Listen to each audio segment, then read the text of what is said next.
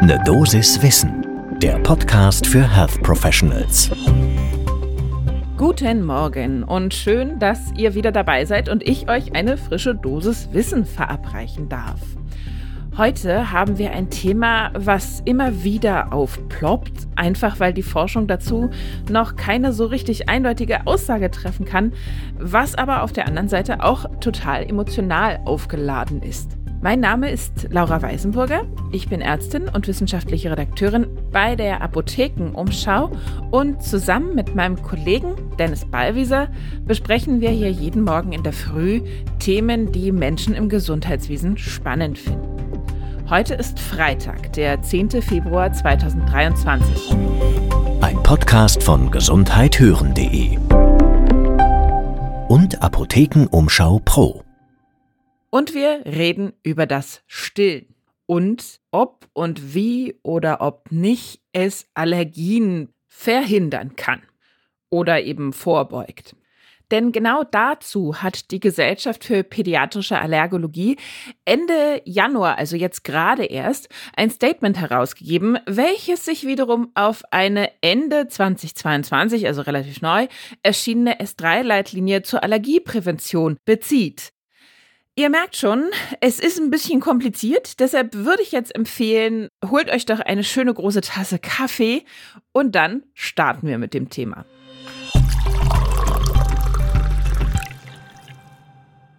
was wissen wir denn eigentlich so allgemein zu diesen beiden Themen? Also, zu Allergie wissen wir, weltweit leiden über 300 Millionen Menschen an Asthma zum Beispiel.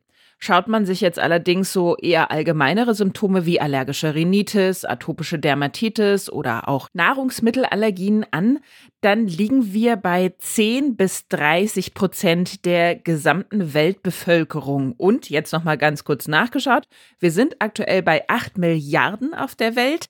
Ein Drittel, die 30 Prozent, wären also 2,6 Milliarden Menschen, die von irgendeiner Symptomatik von Allergie betroffen sind.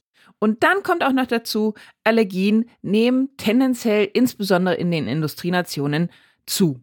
Auf der anderen Seite wissen wir, dass das frühe Säuglingsalter, also besonders die ersten 1000 Lebenstage, als kritisches Fenster gilt, was die Immunentwicklung betrifft. Also da wird ganz viel geformt.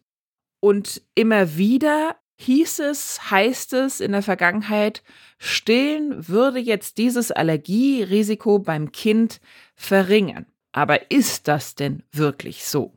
Die Überlegung kommt daher, dass man weiß, die Muttermilch enthält zahlreiche immunologisch aktive Substanzen und sie hat de facto, und das ist nachgewiesen, das kann man belegen, eine günstige Einwirkung auf das kindliche Mikrobiom zum Beispiel.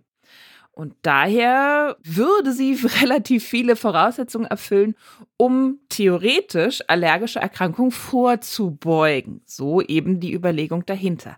Aber, und jetzt kommt eben das große Aber, laut dieser Stellungnahme, die ich jetzt ganz am Anfang erwähnt habe und auch der Leitlinie zur Allergieprävention, die neu rausgekommen ist, es ist einfach so, aus den wissenschaftlichen Daten, die bisher dazu existieren, lässt sich das so nicht ableiten, dass die Muttermilch, dass das Stillen zu einem geringen Risiko für Allergien beim Kind führt.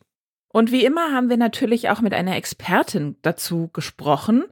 Diesmal war es Regina Ensenauer. Sie ist auch an der Erstellung der Leitlinie beteiligt gewesen und selbst Fachärztin für Kinderheilkunde und Direktorin und Leiterin des Instituts für Kinderernährung am Max-Rubner-Institut in Karlsruhe.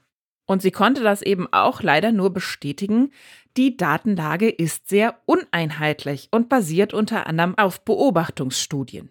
Und sie erklärt auch gleich, warum das nur Beobachtungsstudien sind. Man kann eben aus ethischen Gründen keine randomisiert kontrollierten klinischen Studien zum Stillen und zum Allergierisiko durchführen. Sie betonte aber auch, dass man eben so eine grundsätzliche Aussage nicht treffen kann. Wenn man sich allerdings ganz im Detail die einzelnen Allergieformen und Unterformen und vererbbare Allergien anschaut, dann muss man sehr genau hinschauen.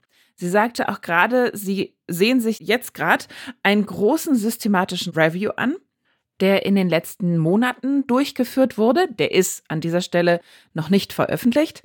Und da hat sich eben in diesem Review gezeigt, einige Untersuchungen weisen durchaus auf eine schützende Wirkung hinsichtlich der Entstehung von Asthma hin.